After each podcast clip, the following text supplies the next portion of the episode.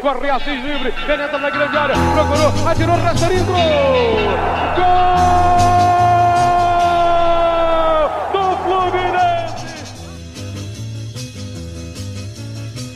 Bom dia, boa tarde, boa noite, torcedor tricolor. Eu me chamo Hugo Carvalho, estou gravando diretamente do Estúdio Online Carlos Castilho, nessa manhã de domingo, 13 de junho.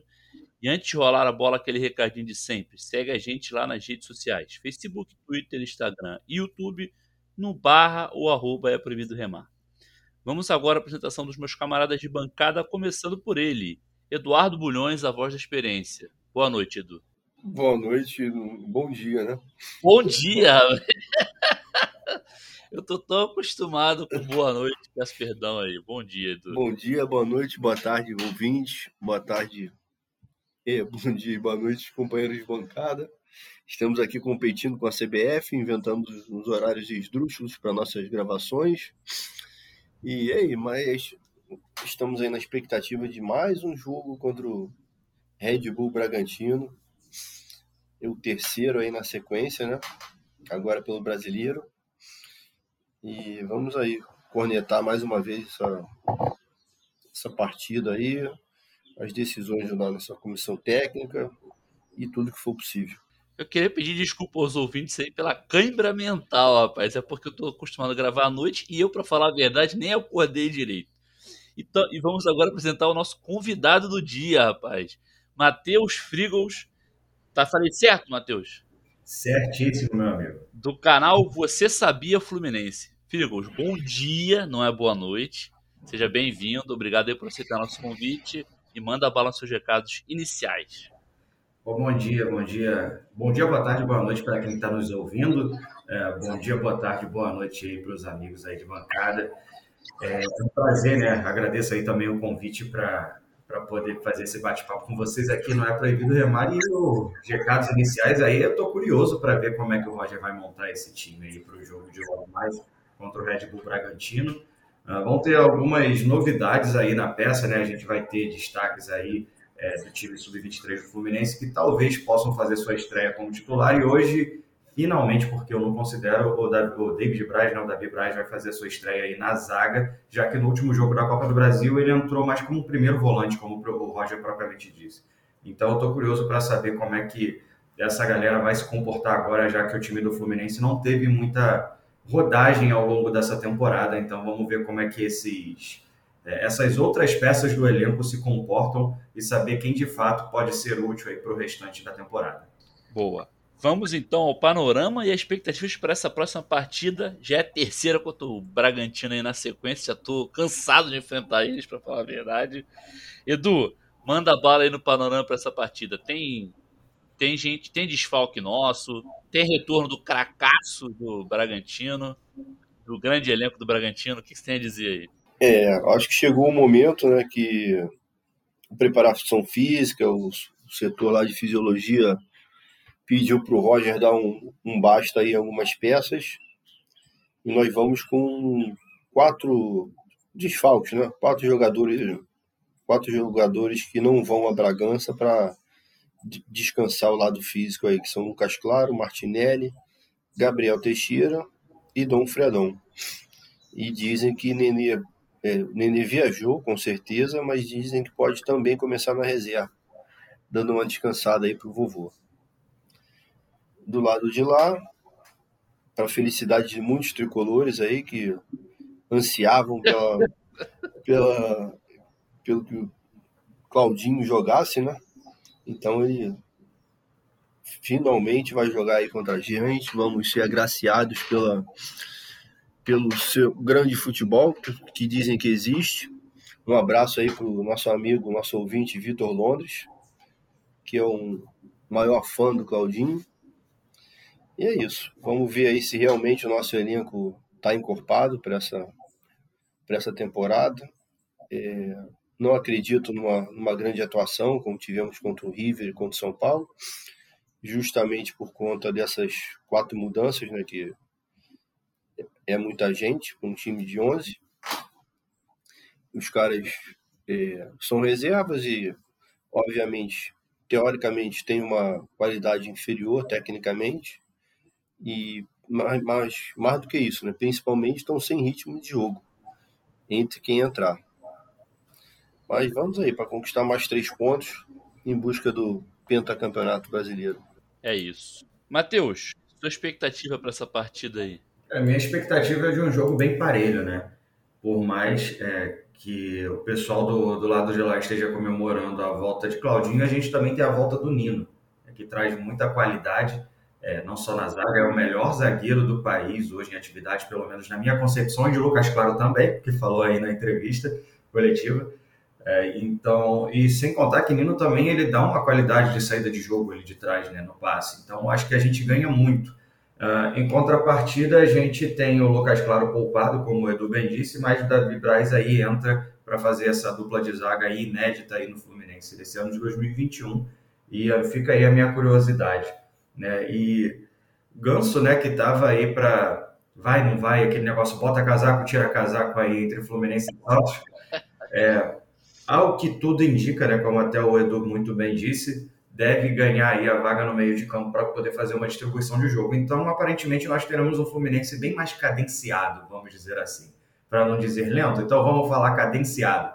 Então, a, a probabilidade da gente ver aí um, um, time um pouco mais devagar em campo. Então, aqui, o, o tricolor que está acostumado a ver a, a galera naquela correria, contra-ataque e tal, talvez a gente tenha um, um, jogo bem diferente aí lá em Bragança Paulista é, nesse domingo aí. Eu queria fazer uma pergunta para vocês dois aí.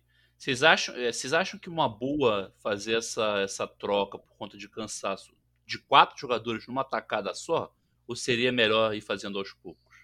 Pode começar, Matheus, manda bala aí. Eu acho que a grande oportunidade foi no Campeonato Carioca. Né? O Roger ele tinha a opção ali de, de testar inúmeros jogadores é, bem antes do início da Libertadores, e isso só aconteceu nas rodadas iniciais, mas foi por um maior tempo de preparação é, do, do, elenco, do elenco principal né, do, do Fluminense.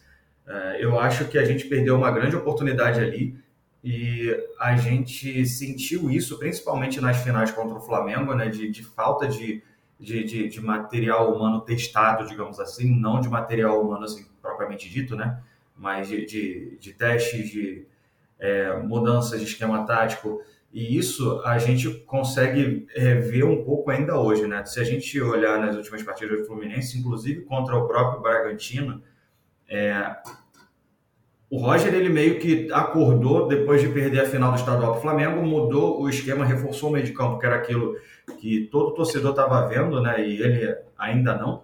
Né? Então a gente conseguiu ganhar um, um encorpo maior e conseguimos ir para as outras partidas contra a River, enfim as partidas subsequentes de uma forma bem melhor. Mas eu ainda vejo o Fluminense com uma falta de, é, de, de, de, variações.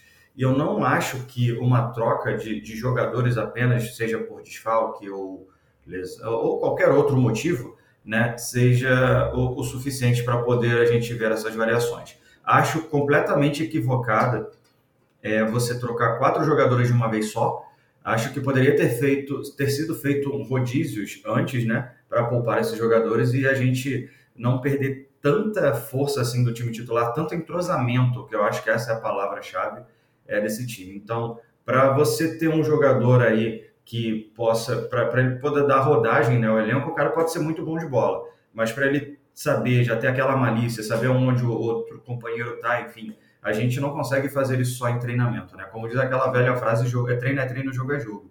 Então eu acho que sim, é, é, vai ser é um problema muito grande você trocar quatro de uma vez só, a não ser que esses quatro estejam é, muito redondos, o que eu acho, na minha opinião, um pouco provável que vai acontecer. Mas eu ainda acredito que, que dá para a gente conquistar esses três pontos lá em Bragança Paulista, sim, mesmo com, com a ausência desses quatro nomes. Edu? É, eu acho que, como foi dito pelo, pelo nosso convidado, o Roger tem a característica de rodar pouco o elenco, né? E a gente vinha numa sequência aí de jogos decisivos, de Copas, Copa do Brasil, Libertadores, e dificilmente ele ia abrir mão de algum jogador que estivesse atuando ali, o time estava tava performando bem, e ele levou até onde pôde, né? Agora, a, o setor lá físico do time, médico, deve ter avisado a ele que esses quatro jogadores precisavam ser poupados.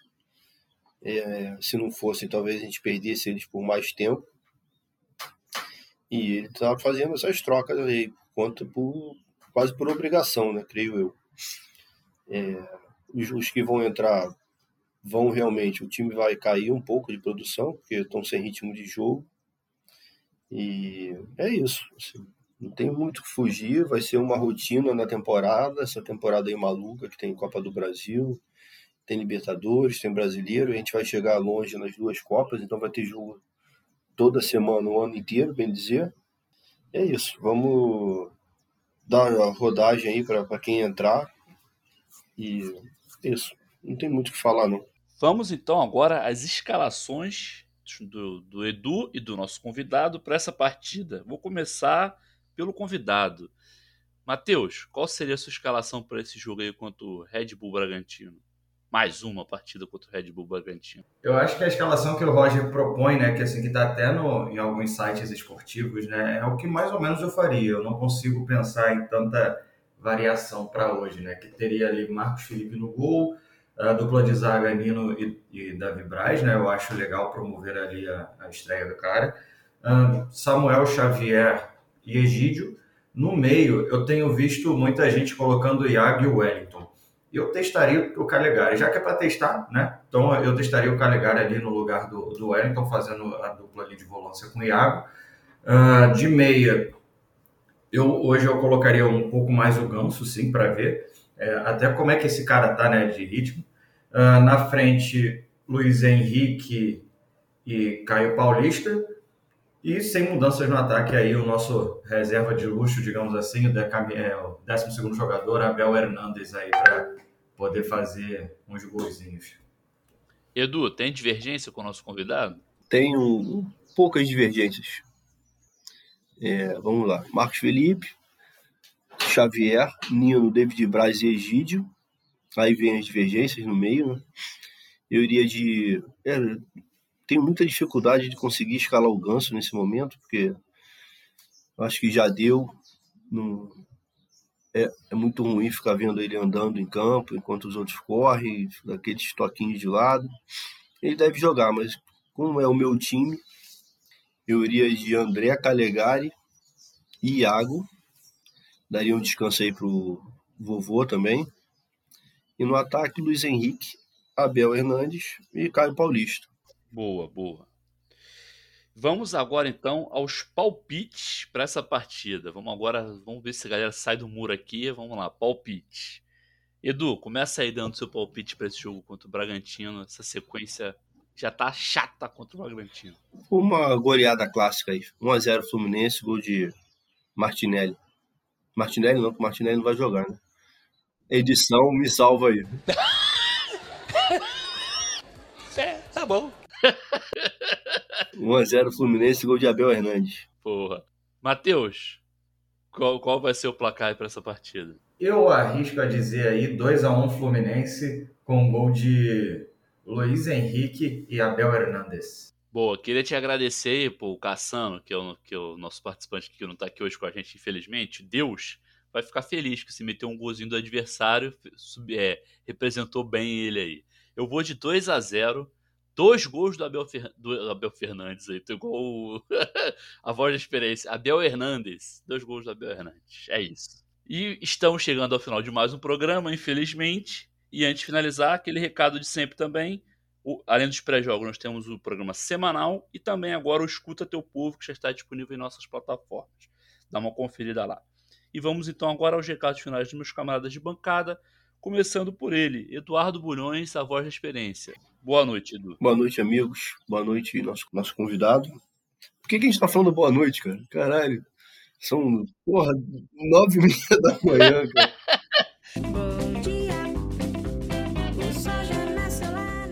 É frio, cara. É. Frio. Mais uma câmera mental minha. Bom dia, até a próxima. Bom dia aí para todos. É... Mais uma partida com um jogo com um horário maluco, né? Hoje eu acho que é o pior de todos. Pior de todos. Eu acho que não existe pior, horário pior do que esse, não. Oito e meia da noite de domingo é cruel ah, demais. Superou. Porra. Mas é isso. Um abraço a todos. Bom dia e até a próxima. Desculpa aí pela câmera mental, Edu. Te levei ao erro aí, cara. Já tá até no roteiro boa noite, eu nem troquei. Matheus, Muito obrigado aí por aceitar nosso convite, participar com a gente. Participe mais vezes. Que da próxima vez peço desculpas aí pelo esse horário, horário horrível que a gente fez aqui, tal qual a CBF, Ferg e companhia. Seja, é, agradecer, agradecer os recados finais aí, agradecemos a sua participação e volte mais vezes. Eu que agradeço aí o convite, Hugo, Edu. É, cara, para mim é sempre uma honra poder falar de Fluminense, ainda mais aí num canal tão bacana, né, que é Proibido Remar. Tem aí, acho em jogo de Maracanã, que foi um sucesso, que essa faixa aí fique fixa também lá no estádio. É, e também vou aproveitar aqui um minutinho, é, se me permitem aqui, só para fazer aquele mexão. Claro. Instagram, Twitter, Facebook, arroba Você Sabia Flu a gente fala sobre curiosidades do Fluminense, né? Então a gente, diferente um pouquinho de vocês, a gente não faz esse hard news, assim, falando de jogo e tal, a gente fala sobre curiosidades sobre, sobre o tricolor e também é, temos um perfil acessível em Libras. Então, conhece aquele tricolor lá, aquele cara bacana lá que, pô, é surdo, quer conhecer ali, saber um pouco mais ali na, na língua dele sobre o Fluminense, só indicar nossa página para lá, para ele, que a gente tem um conteúdo bem bacana aí em Libras. Também todos os outros amantes de futebol também que são surdos. É, então fica aí o meu grande abraço aí, bom dia é, para os amigos. É, boa, boa. É, bom dia, boa tarde, boa noite para os ouvintes aí que estão escutando em diversos horários. E vence o Fluminense sempre. É isso, obrigado aí, parabéns, cara. Eu não sabia do, desse trabalho de vocês lá da Você Sabia, Flu. Muito bacana. Fica aqui meu registro de parabéns aí, bem legal mesmo. E eu, o Carvalho, me despeço por aqui também. Espero que tenham gostado. Abraço, saudações tricolores. E bom dia. Bom dia. Bom dia, é, bom dia. Corre Assis livre, penetra na grande área, procurou, atirou, rastreou, gol! Gol!